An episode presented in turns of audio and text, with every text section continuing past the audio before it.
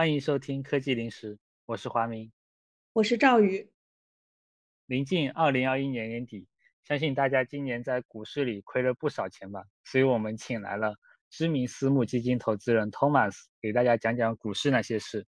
Thomas 目前就职于一家私知名私募基金，多年年化复合收益率远超百分之三十，可能是大型私募基金里面同期做的最好的。好呀。那我们也请 Thomas 简单的介绍一下自己吧。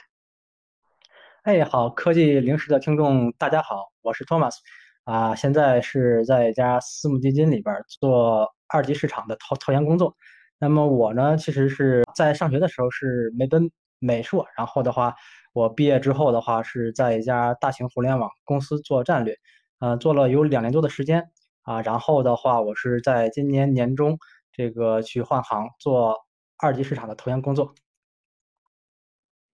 明白。然后我们也还比较好奇，Thomas 为什么要选择从互联网战略离职，然后去做二级市场的投研呢？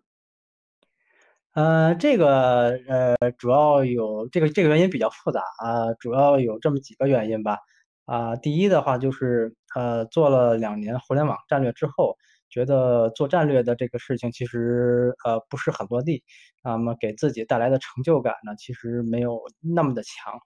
啊，这个是第一点啊。第二点的话呢，呃，是自身嗯对投资这个事情也是非常的感兴趣，然后的话，这个同时做二级市场的话，其实这个是一个非常好量化的一个嗯的的一个工作，所以这个之后就选择了做做二级市场。好呀，那托马斯能介绍一下目前在私募基金里面做二级市场投研都是什么样的一个一个工作内容吗？也让我们的呃听众朋友们也了解一下，在二级市场做投研是怎么样一个状态啊，怎么样一个感受啊什么？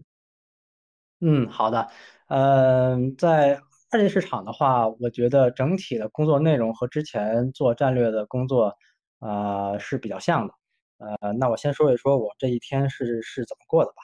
那么基本上早晨的话，啊八点或者是九点会开个会。那么同时的话，这个也会看一看一些市场主要行情的的一些表现。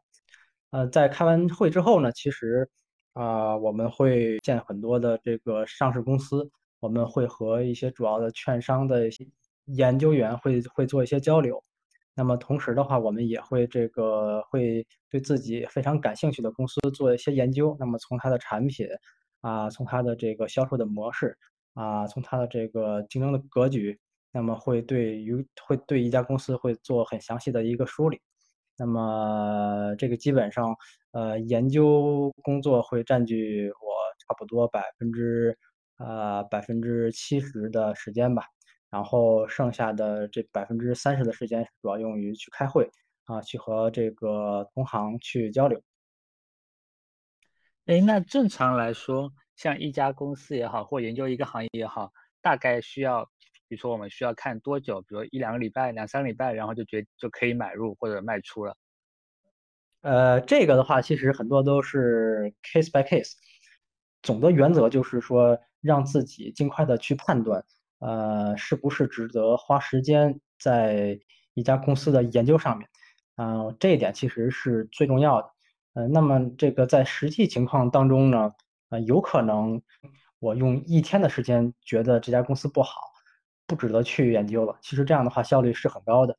呃，那有的时候我可能会研究两到三周，嗯，那最后也没有一个很明确的结论。呃，那在这个时候的话，呃，其实就浪费了很多的时间。这个如果说是从研究到买入的话，其实这个时间很难去量化，因为它很多的时候有可能快的话，呃，一个完整的研究做完可能也要几周的时间啊，甚甚至是以月为单位，嗯，所以这个还是 case by case 吧，这个。好呀，也想了解一下 Thomas 现在在呃这样一家私募基金的话，你自己工作下来的个人感受是怎么样的呢？总体感受觉得还是还是比较充实的。这个每天呃的工作其实是是从早到晚是没有休息的时间，呃，这个节奏也是非常快。呃，第二的话是说这个它的反馈确实是很快的，因为这个每天市场都会给做一些反馈，那么每天这个都会被打脸。呃，我觉得对个人来讲的话，他的成长也是也是非常快的，而且也是可以去去不断的去积累的。那么随着看一个行业呃越来越深入，随着看的公司越来越多，其实这个嗯，无论是从自己的这个个人这个呃知识的积累，这还是说这个呃去积累这个在行业里边相关的人脉，所以我觉得呃对于自身的的这个成长，我觉得。啊，都是非常好的。明白，听起来确实还是一个呃一份比较辛苦但充实的工作。然后也比较好奇，Thomas 刚刚所说的就是这种反馈快会是什么样的？比如说你刚刚推了一只股票，然后它立刻就跌了，这就会是可能是一个甚至能快到当天反馈的吗？还是说还是会看一个更长时间周期的反馈？啊，对，我们会看一个更长时间的反馈，但是。啊，当天的反馈其实会无形当中会给人一些压力吧，因为，呃，其实你很难在一个嗯每天都有涨涨跌跌的市场里边保持一个很平常的一个心态。这个有时候当你推荐的股票它跌的时候，其实会给你自己带来很大的心理上的一些压力。那么包括也会啊去质疑自己是不是自己看错了什么？对。明白，但我理解，其实股票的涨跌除了跟这个票本身的好坏呃相关之外，其实也会跟大环境很相关嘛，比如说一些宏观的变化呀什么的。所以，但是呢，呃，不知道像是 Thomas，你们在看股票的时候会思考这些宏观的趋势吗？嗯，也会，但这个更多是基金经理的一个任务吧。我们啊，主要还是做基本面的分析，那么这个把公司的业务啊去搞明白。这个其实是最主要的。那么，如果想要往上去走的话，其实啊，对于宏观的思考也是必不可少的。所以，像 Thomas，你自己会有一定的一些模拟仓的持仓吗？所以，在这方面会不会对你自己呃往基金经理转型，或者说往后个后面个人自己做投资有一定的一个呃影响，或者说反馈上的帮助呢？呃，这个我觉得，呃，很多公司都不太一样就是，呃，在我们公司呢，其实我会，呃，现在还没到那个阶段，那么可能会，可能会再过一段时间会有模拟仓，那么在那个时候的话，这个，这个其实，呃，自己模拟仓的表现其实会会会比较重要。现在的话，还暂时没有这个压力。嗯，原来是这样的。那我们也非常好奇啊，也请 Thomas 给我们介绍一下，对于我们很多听众这样的非二级投资的从业人员来说，我们应该如如何通过股票来挣钱呢？然后呢，可能也在今给大家做一个简单的前情提要吧，就今年整体的行情我们看下来，其实 A 股的表现是相对一般的。然后呢，在美股上，尤其是在滴滴上市后，因为面临审查，然后并且退市，然后再叠加在教育行业出现的双减政策，其实呃整体上来讲，中概股今年跌的比较惨。然后呢，像大家最关注的一些阿里啊、腾讯啊这样的互联网绝对的龙头公司，其实都已经跌了一半左右啊。然后也想问一问 Thomas 是怎么看这个现象的呢？以及在这样一个时间点，我们对于中概股应该采取采取一个什么样的态度呢？呃，好，我先回答你第一个问题吧，就是对于非专业的投资从业人员如何通过股票去赚钱，我我觉得其实是非常难的一个事情，就是因为即使是这些专业的投资机构，也很难长期持续的，呃，通过在二级市场投资去赚到钱，嗯，所以说这个劝大家这个先不要。抱有这个通过炒股去赚钱的这个想法，这个是是这是你刚才问的第一个问题。然后啊，后面其实我们也看到了，像一些现在我们看到一些中概股，我们看到这个像阿里呀，像这个像腾讯啊，包括像 B 像 B 站呀啊，这些其实跌的都都都是比较多的。呃，我觉得这个现象也很。呃，也很正常。其实，嗯，这个导致他们跌这么多的原因的话，其实有很有很多啊。第一是宏观政策的影响，就是我们看到，其实啊，政府在对很多互联网公司会做一些审查。那么其实呢，就是呃，主要的背后的逻辑就是不想让这些互联网巨头呃过于庞大，啊过于垄断。那么所以这个反垄断的这个这个政策，所以就是会导致他们就是呃减少他们市场扩张嘛。这个这个是第一点。第二点的话，其实我们也看到，其实很多互联网公司的业务的话，和这个和中国的经济走势其实是很相关的。比如说，你看阿里啊，其实它是做电商的嘛，其实现在整个电商的这个增长也没有前几年那那么快了。然后的话，这个整个互联网的这个流量的红利其实也已经接近尾声了。呃，所以说这互联网公司的增长也是没有像之前的几年涨的那涨的。那么快了啊！我觉得这个是第二点。那么第三点的话是，我是觉得，因为嗯，这个市场上，尤其是在美国吧，有一些呃量化基金。那么其实他们的这个很多的策略都是这个做趋势跟踪。那么其实他们会放大这个上涨或者下跌的效应。嗯，所以一般来看的话，上涨的股票可能会跟着这个趋势走。啊，也会涨的会很多，那么下跌的话，这个也会跌的也会很多。对我觉得主要是这三个原因吧。呃，所以说这个整个现象，我觉得是一个，呃，其实在一个投资人的眼中看吧，还是一个挺正常的一个现象。这个因为这个市场本身就充满着变化。对，如果按照前面说的那一点是美国的。量化基金能够放大上涨和下跌的效应，那是不是这证明了一只股票它肯定会超涨或者超跌？那如果我在它超跌的附近左右买入，在它超涨的左右时间卖出，是不是能证明说因为有这样的东西能让普通人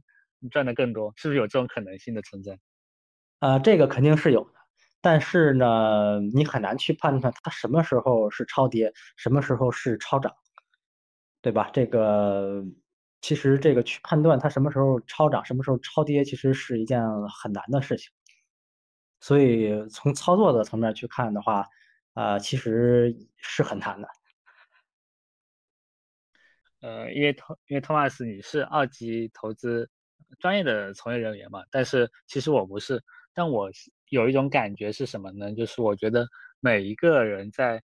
呃自己的行业里面可以买点自己行业的股票。那就比如说我当时买。拼多多其实是我在阿里的，就是淘宝的朋友推荐我去买的。因为你在淘宝里面工作，所以你自然知道什么样的公司好，什么样的公司，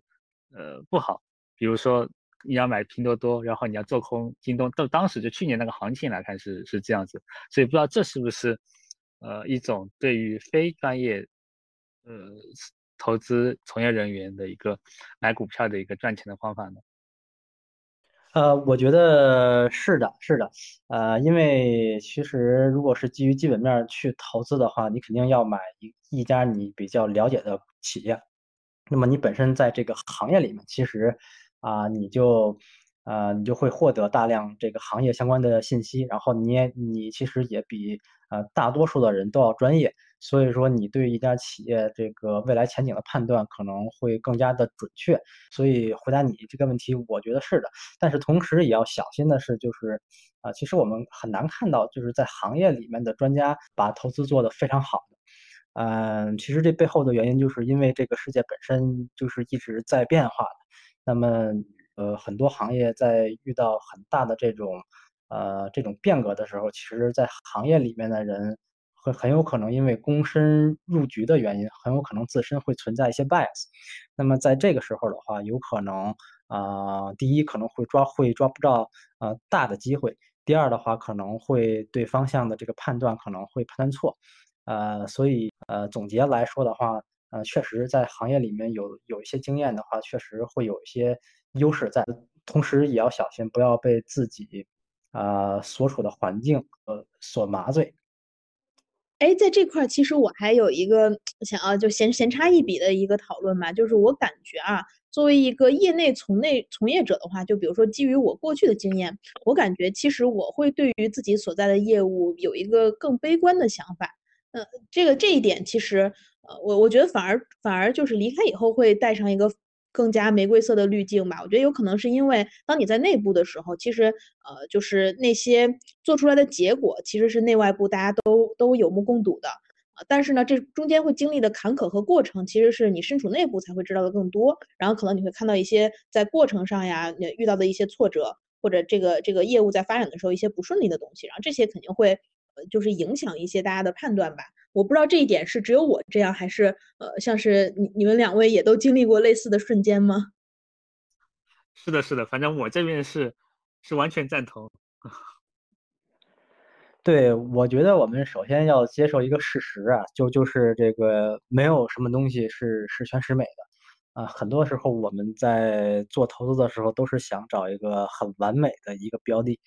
啊。其实这个是很难的，就是任何一家企业，其实它都会有一定的的这个缺陷在。所以，当我们躬身去入局，去真正的去做这个事情的时候呢，其实所遇到的这个困难，其实是比我们想象中的要多很多的。所以，在这个时候，我觉得，呃，大家这个可能就会相对来讲会悲观一点。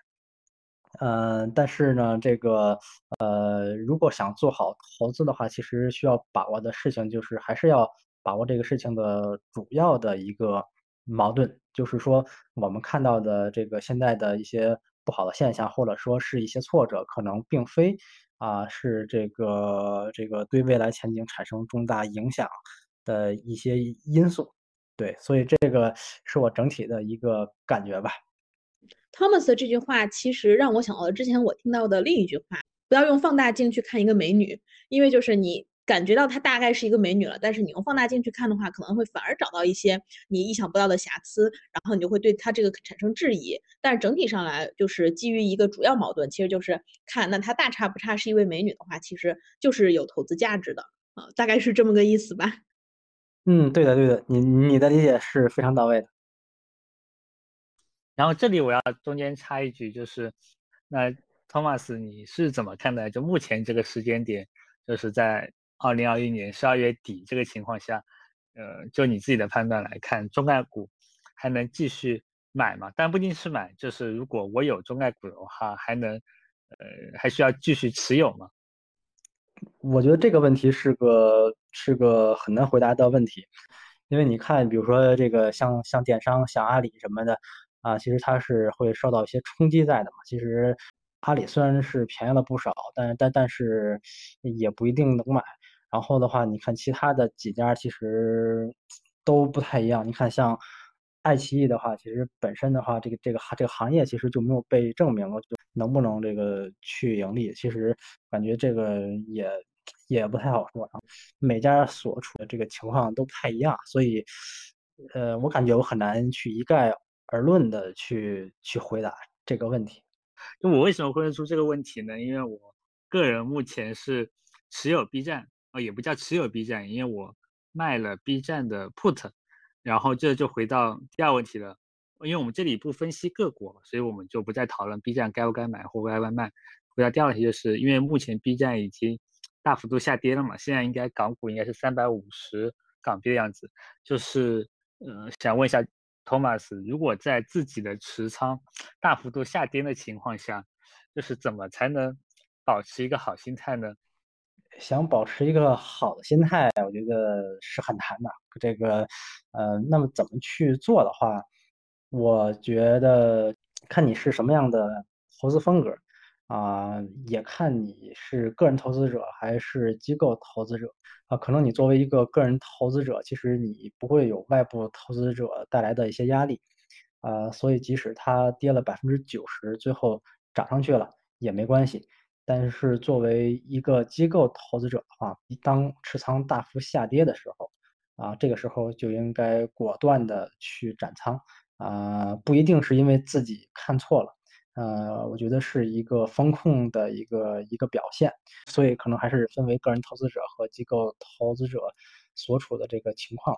呃，我们要分别去看待这个事儿吧，对。所以可不可以理解为像我们个人投资者，所以？可不可以就用巴菲特那句话来概括，就是别人贪婪我恐惧，别人恐惧我贪婪，因为你只要一直不卖，你就没有亏。呃，对，其实你可以，你可以这样，但是其实很多时候这个市场的判断是正确的。我我觉得最重要的事情是说，在一个持仓大幅下跌的情况下，你一定要不断的去反思，就是它为什么跌，然后的话去找出这些呃跌的理由，然后的话你要看看你有没有更好的理由去反驳这些下跌的理由。那么如果没有的话，那你你在这个时候就不应该去贪婪，你应该果断的这个去斩仓。所以，Thomas，你在你的视角里，你会觉得什么样的一个公司算是一个值得投资的好公司呢？对，我觉得这个问题是一个比较难回答的问题啊。这个，呃，我尝试去回答一下。呃，什么公司是好公司？这个每个投资者他的这他的偏好也都不一样。有的人喜欢那些这个确定性比较高的公司，那可能它的这个增长没有那么的快。但是呢，这个它的增长的确定性是很高的。那么有些投资者呢是喜欢这个增长非常快的公司，那么可能它的确定性没有那么的高啊，但是这个它的这个未来的潜在的增长的潜力是很大的。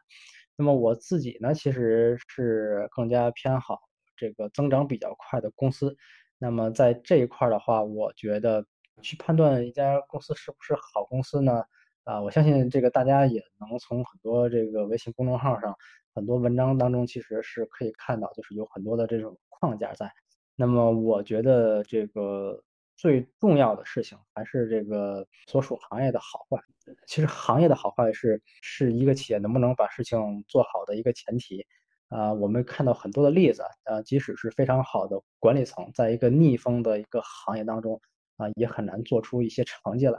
呃，在一些顺风的一些行业当中的话，呃，哪怕公司的管理层没有那么好，但是也是可以快速的去增长。所以说，我觉得最重要的东西就是判断一个行业它是不是有前景。呃，那么其实那到具体的分析的话，其实也有很多的指标可以看啊。就比如说这个早期的这个渗透率是有有多少，那么未来的渗透率会不会提升？啊，对，反正我是觉得这个行业是第一要素要判断的，啊，第二的话，其实我们还是要判断这家公司和这个同行的一些比较啊。我们发现很多公司，呃，都是比较出来的，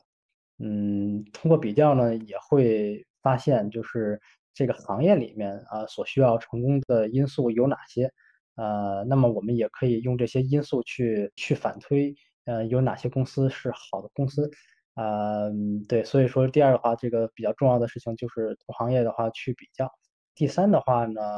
最终还是要落实到人的这个角度去看。呃，很多时候我们发现很优秀的管理层会带来这个很多的阿尔法。那么其实这个，嗯，就是对人的这个判断，呃，是非常重要的。呃，这个也是我现在非常欠缺的一个点。所谓对人的判断，指的是对于这个公司核心的管理层，让他们呃这个团队的在这个整个对于公司的未来的价值产生的潜在影响。对，呃，主要是看，其实你可以看，就比如说他们对于战略的判断，啊，然后其实你也可以看，就是他们的执行的能力，啊，然后的话跟他们的交流过程中，你也可以看他们是不是足够的诚实。啊，对，反正我是觉得是可以通过多方的去验证一个一个一个管理层是不是好。明白。然后刚刚提到行业的部分，也想请 Thomas 再讲一讲。呃，就是比如说我理解，像是前段时间非常有名的木头姐嘛，就是以这种科技股死多头著称的。但是我感觉像是这些基金经理啊，尤其是在二级领域，就是这种投资多年的人，其实他。总会有一个自己 focus 的这个领域或者行业的，就是不管这个外部的市场环境怎么变，但大家大概率可能还是会，呃，就是一直沿着自己从入行以来的这种主赛道去做。那这样的话，会不会就比较难，就是根据就是真正就是随着这种市场的变化走呢？因为可能很多行业就是，比如像什么钢铁、煤炭啊，可能已经冷了很多年了嘛。像他们在这种行业比较寒冬的时候，是去怎么度过这段时间的呢？呃，我觉得首先作为一个投资人啊，他自身的迭代要足够的快。呃，这个可能自己在入行的时候分析一个行业，呃，但是这个行业之后的话，可能警惕度没有那么的高。那么在这个时候，其实要去扩展自己的一个能力圈，其实是要是要去发掘一些新的行业，去不断的去学习。啊，因为我们从历史当中可以看到，就没有一个行业是长青的行业，这个唯一不变的就是变化，对吧？所以呃，要持续的去去学习，不要死死守一个行业。呃，当然了，这个我我们今年看到的一些情况，其实是啊，很多就比如说在刚入行的时候，比如说在五年前入行的时候，可能你看的是光伏这个行业，当时是一个很冷门的行业，那么这个到今天。尤其是今年表现是是非常好的一个行业嘛，也有另外的一句话说叫做这个守得云开见月明，对吧？这个，所以我总结来看的话，就是第一的话啊，肯定要是对自己这个熟悉的行业要有比比比比啊，这话我先说，所以总所以总结来看，一定呃在自己熟悉的行业一定要有比其他人更深入的一个认知。那么同时也要去拓展一些增长潜力比较大、比较有前景的行业，那么去随着市场的进化而不断的去迭代，那我觉得这个是一个很重要的事情。呃，换句有名的话来说，可不可以这样理解？就是，呃，你个人的努力是很重要，但是也要考虑历史的进程。历史的进程在哪个行业，你只要往这个行业买，不管你买的是第一还是第二还是第三。可能你选中了光伏，那可能你就能，呃，过得比，呃，其他行业会更好。啊，对，我同意你这个观点。这个其实是我刚才说的，就是，啊，怎么判断一家公司是好公司，其实就是首先要判断一个行业的好坏。本质的道理其实是一样的。在这个里面，我我是觉得，嗯，一定要去，呃，随着市场去去进化，呃，这个是很重要的的一件事儿吧。呃，所以就我个人而言，如果更了解，呃，钢铁或者说煤炭，或者说其他的一些可能相对来说没有那么好的行业，是不是，呃，最好的选择就是你别参与购买股票，因为大概率你是没法获得超额收益的，因为你整个行业就处于，呃，在整个市场收益之下的。呃，对，但是其实你举的这个例子呢，是是钢铁和煤炭。其实这个有很多时候，呃，对于钢铁来讲还好，但是像煤炭的话，其实是属于一个周期性的一个行业，可能短期来看不一定没有超额收益。但是我我的一个总的原则就是说，可能在一个景气度不是很高的行业里面，呃，你也很难找出特别好的一家公司吧？对。哎，这让我想起了我关注了时间很长的，呃，一个就是二级市场的文娱的投资人吴岳峰，感觉他天天就在写一些各种各样的段子调侃，现在就投资文娱的人都不知道在干什么。他们应该去看半导体了吧？太难了。不是之前还有文章很火吗？是说我今年上半年，当然这个是讲一级市场的，就是说。我今年上半年还是一个消费的投资人，现在我已经去面试做科技投资了。对对，其实这个就是这个一个行业的一个变化吧。嗯，反正做做投资这个行业，我感觉对大家学习能力的要求都都是比较高，所以嗯，需要不断的不断的去学习。那既然我们讲到了。呃，景气度比较好，先选景气度比较好的行业，然后再选，呃，这个行业里面相对来说比较好的公司。那是不是说，如果我判断好一家公司好公司，比如说茅台，那我现或者说腾讯吧，或阿里，那是不是我现在就可以马上买了呢？做时间的朋友？啊，我觉得这个倒不一定啊，因为判断一家公司是好公司之后的话，还要看它是不是一个好的价格。就是你要去看它的价格是不是合理。那如果你为一家好好公司这个过度的去支付了这个现在的价格的话，其实呃也不一定是一个好的一个机会。所以说，我觉得还是要呃结合现在的这个估值去看这家公司是不是合理。那一般来说，呃，比如说腾讯，或者说茅台，或者说阿里，我们该怎么？判断它的估值呢，就是我该怎么时候决定，我到底是在两百块钱的时候买入，还是在一百块钱的时候买入，还是说我觉得在要在三百块钱时候买入呢？这个问题其实非常难回答。这个是判断估值的话，其实是科学加艺术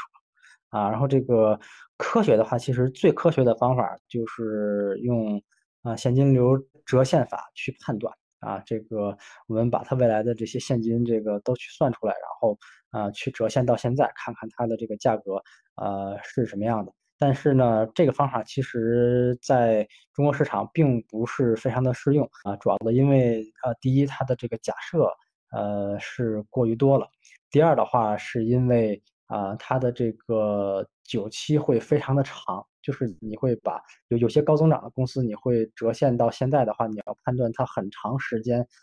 的一个现金流的情况，其实这个事情本身是是非常难的。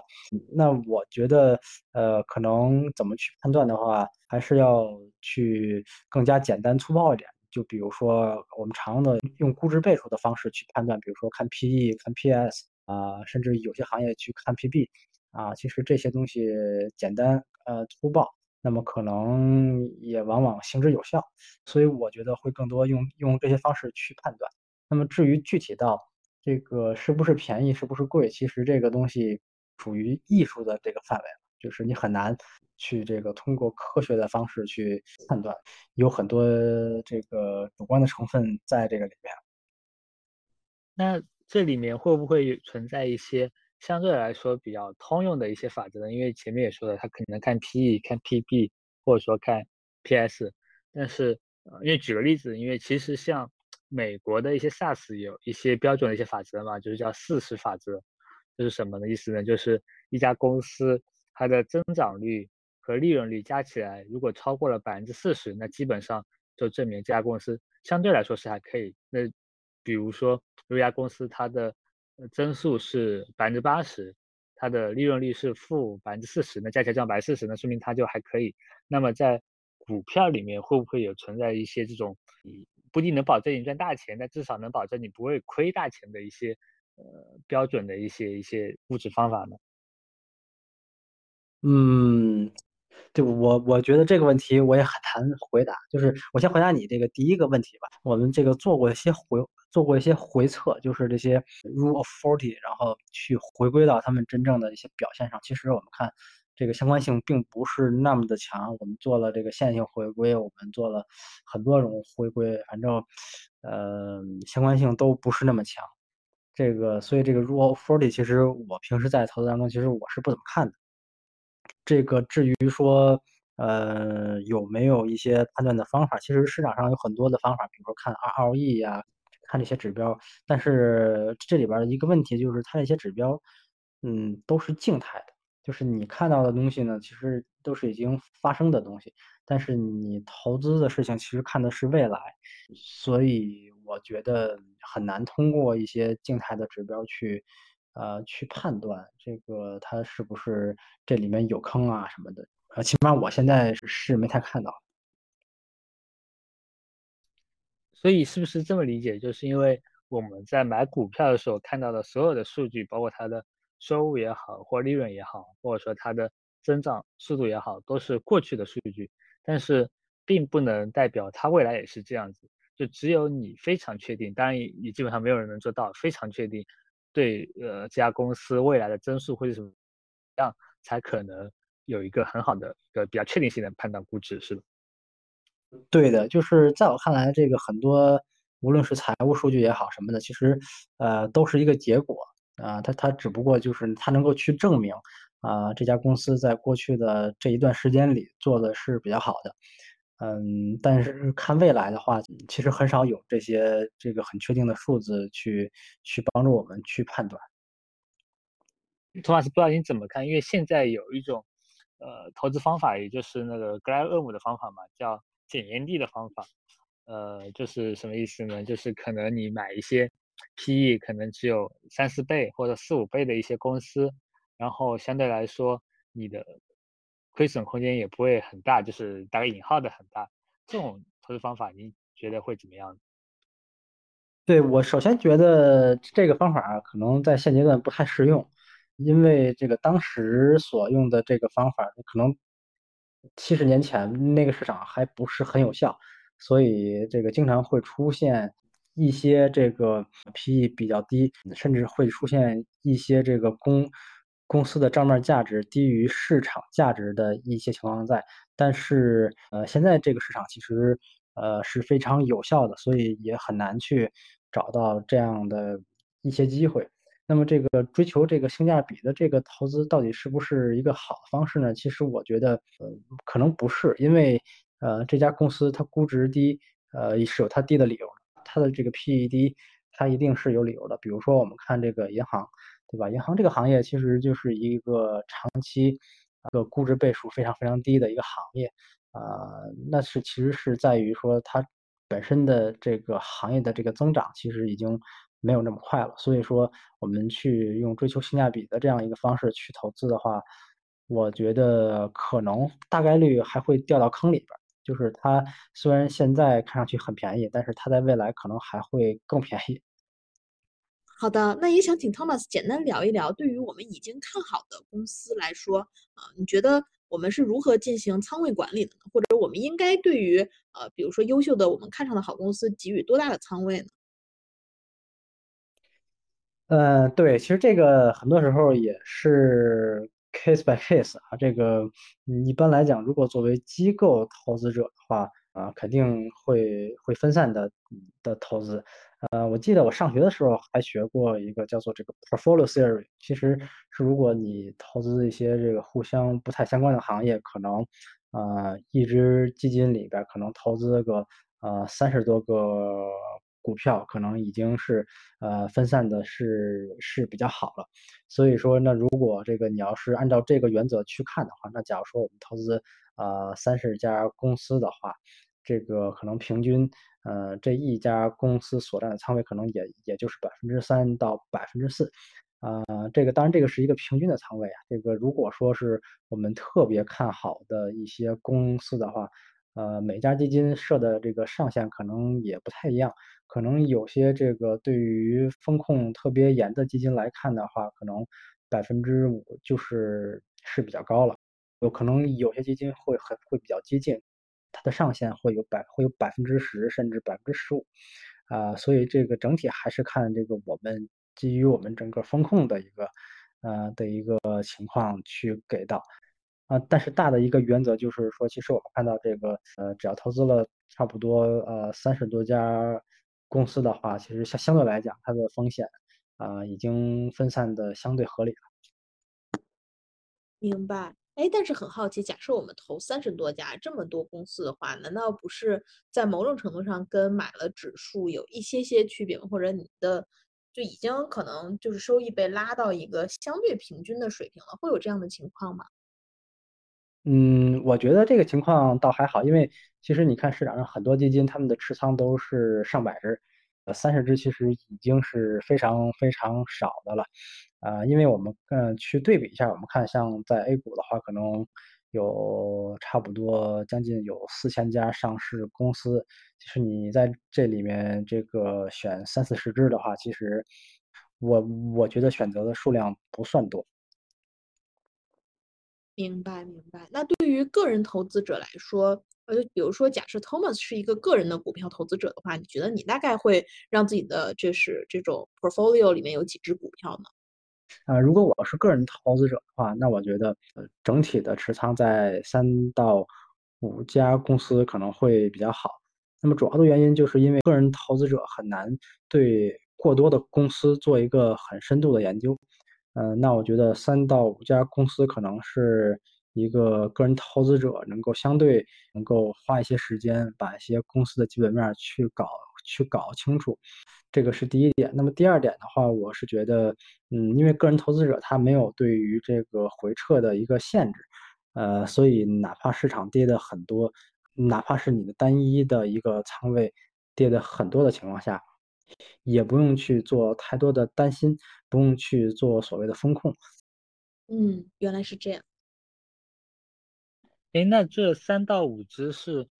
这么多年来，或者说你可以十多年来就对这三到五只进行操作吗？还是说你每年可能都有三到五只，只不过每年的这三到五只可能是在变化的？呃，这个我觉得，嗯，很多时候还是，呃，肯定会会有变化，因为。本身这个市场它也是变化的，这些行业它也是在变化的。但是回到你们最初问我的一个问题，就是说这个对于非专业投资者如何通过股票赚钱，其实这是一件啊非常非常难的事情啊。首先，我可能个人投资者很难有有精力去研究一些新的公司、新的行业。呃，第二的话就是在研究之后也很难去跟踪。所以，嗯，回到你刚才那个问题，是不是说这三到五只要变化？答案是肯定是要变化的。但是这个变化涉及到很多的时间投入到这个研究新的公司当中去，所以呃是一件非常非常难的事情。OK OK，所以整体上还是说，呃，希望大家不要，就是希望那些非专业的投资者不要自己炒股票，是吧？因为赚钱还是一件很难的事情。呃，对，所以整体上来看的话，还是说。可能非专业的投资者可能啊把钱交给专业的投资者，或者是说自己买一些指数基金啊，我觉得可能会是更好的选择。对于非专业的投资者来说，呃，即使不买股票，就是买基金来看，我们也需要关注一些市场的热点嘛，比如说最近很火的呃新茅台、宁王、宁德时代这种，还是会需要我们时刻保持关注的嘛。呃，对，其实我们看到这个呃市场热点的话，这个怎么去做？其实我是觉得不要去追逐热点，因为往往热点就就代表了是一个事物发展的一个最高峰，那有可能你进去之后，呃，就是去接盘的。这个历史的经验其实是会告诉我们，啊，凡是过度演绎的东西，最后出来都是一地的鸡毛。所以面对市场。呃，过热的一些情况的话，还是建议不要参与吧。看到最近好像宁王也有了一些变化吧，就好像大家都已经觉得好像到了一个怎么说呢？接下来可能比较难再进一步的点了。那我现在作为一个持有宁德时代可能已经有个大概将近两年的人，我感觉确实啊，这个收益还是很不错的，但是可能已经。是时候跑路了，不知道 Thomas 怎么看呢？对这个，这个我觉得也很难说啊。这个我觉得长期去看的话，因为，嗯，就是新能源这个这个事情其实是呃前景是很不错的，但是这个事情我觉得短期被过度的被演绎了。呃，如果是我的话，我可能会回避这个事情。呃，可能回到最后吧，就是因为我们很多读者也是希望。通过我们的播客，然后了解到挺多投资相关的一些建议，然后包括像 Thomas 今天也讲了很多，希望大家最好都去买基金，而不要亲自下场炒股的一些呃指导吧。那么就回到核心的问题了，那我们应该买什么样的基金呢？因为其实市场上有一些很明星的一些公募基金经理嘛，包括像易方达的坤坤，包括像诺安的蔡神，或者说。还是说我们应该去更多的购买一些没有那么出名的一些，就是出名的一些基金经理，或者说可能购买一些私募的产品？不知道 Thomas 是怎么呃判断这些这些事情的？对，我觉得嗯，买什么样的基金呢？其实呃，其实这个是一件是一件特别难去去选择的事情，因为往往就是我们看到一家基金随着它规模的扩大，它的收益其实是在下降的。它的规模和收益是成反比的，呃，所以如果买规模特别大的基金，其实，呃，历史的经验，它告诉我们，呃，很难有好的收益在，呃，这个是第一点。那么第二点的话，这个具体去选的话，我们应该去选。我还是觉得，我之前看到过一个统计啊，就是呃，说是百分之九十的基金经理跑不赢指数啊，这个那我们不如做的就简单一点，就直接去买指数。它可能是对个人投资者，啊，最简单也是最有效的一个方式。OK，所以对于今年发了很多千亿以上的规模的基金，大家就要小心了，很有可能它的收益是相对来说没有那么好的。而对于一些指数基金，不知道托马斯有什么样的一个一个建议吗？因为其实对于 A 股上有很多嘛，像呃沪深三百或者说中证五百。或者说中证八百、中证一千，以及可能今年跌的最惨的中概互联。对，呃，其实涉及到这个指数的选择，我觉得呃市场上有各种各样的指数基金。那我觉得选择这个方向呢，其实啊，如果是一个追求比较呃收益比较稳定的投资者的话，可以选择像像沪深三百，或者是像中证五百这样的指数。啊，那如果是对某一些行业比较了解，或者是说对于行业的判断觉得有比较大的信心的投投资者，可那么他可以买一些这个行业相关的指数，就比如说像你刚才提到的这个中概互联，对吧？然后还有一些新能源相关的指数，新能源包括像军工、像半导体啊，其实每一个行业都有一些不同的指数。那么作为一个普通投资者的话，可能还是选择第一种方式比较稳妥，就是选择这种啊这种相对它的这个指数里边包含的公司，其实都是一些确定性非常好的公司，所以我觉得可能这沪深三百或者是中证五百是比较好的选择。OK，那回到买什么样的基金后面，可能就是跟前面比较类似的问题了，就是什么时候买。因为其实基金有两种买的方式嘛，一种可能是比如明天开盘以后我就直接买进去了，还是说我可能要分呃定投来买，比如说每每个月或者说每周。呃，我个人觉得对于个人投资者来讲，可能定投是一个是一个比较好的方式。嗯，因为你很难去去择时去去把握这个什么时候的涨跌，那么定投的话。这个当你投的时间足够的长的话，它的这个曲线是可以变得越来越平滑的。所以说，我觉得可能定投是一个是一个比较好的一个方式。哎，Thomas，我也比较好奇，你觉得像是你作为一个二级市场投资人来看待，就是普通的大家，就是该如何通过股票进行投资这一点，有没有你觉得可以提醒大家会需要避免的一些坑呢？呃，对，我觉得要提醒的话，第一个的话就是不要投铁，就是可能对于跌的特别多的一家公司的话，可能这个该跑还是要跑，啊，然后第二的话，就还是普通人做投资其实是一件非常非常难的事情，啊，哪怕短期的成功，它有可能是因为。啊，因为运气好，长期来看的话，其实这个想要去持续的获得正的收益，其实是一件非常难的事情，所以还是建议大家把时间还是花在，啊，如果是非专业的投资人，还是要还是要把时间花在自己的工作上面，这个通过这个升职加薪去赚更多的钱。哈哈，明白。然后，如果想要做好投资的话，我相信不管是专业的投资人，还是这种非专业的个人投资者，，Thomas 觉得，你觉得在投资中最重要的一些特质，会是哪几个呢？你可以比如说非常精简的把它简单的列为一到三个吧。你觉得有哪些东西是最重要的？嗯，我觉得首先一定是，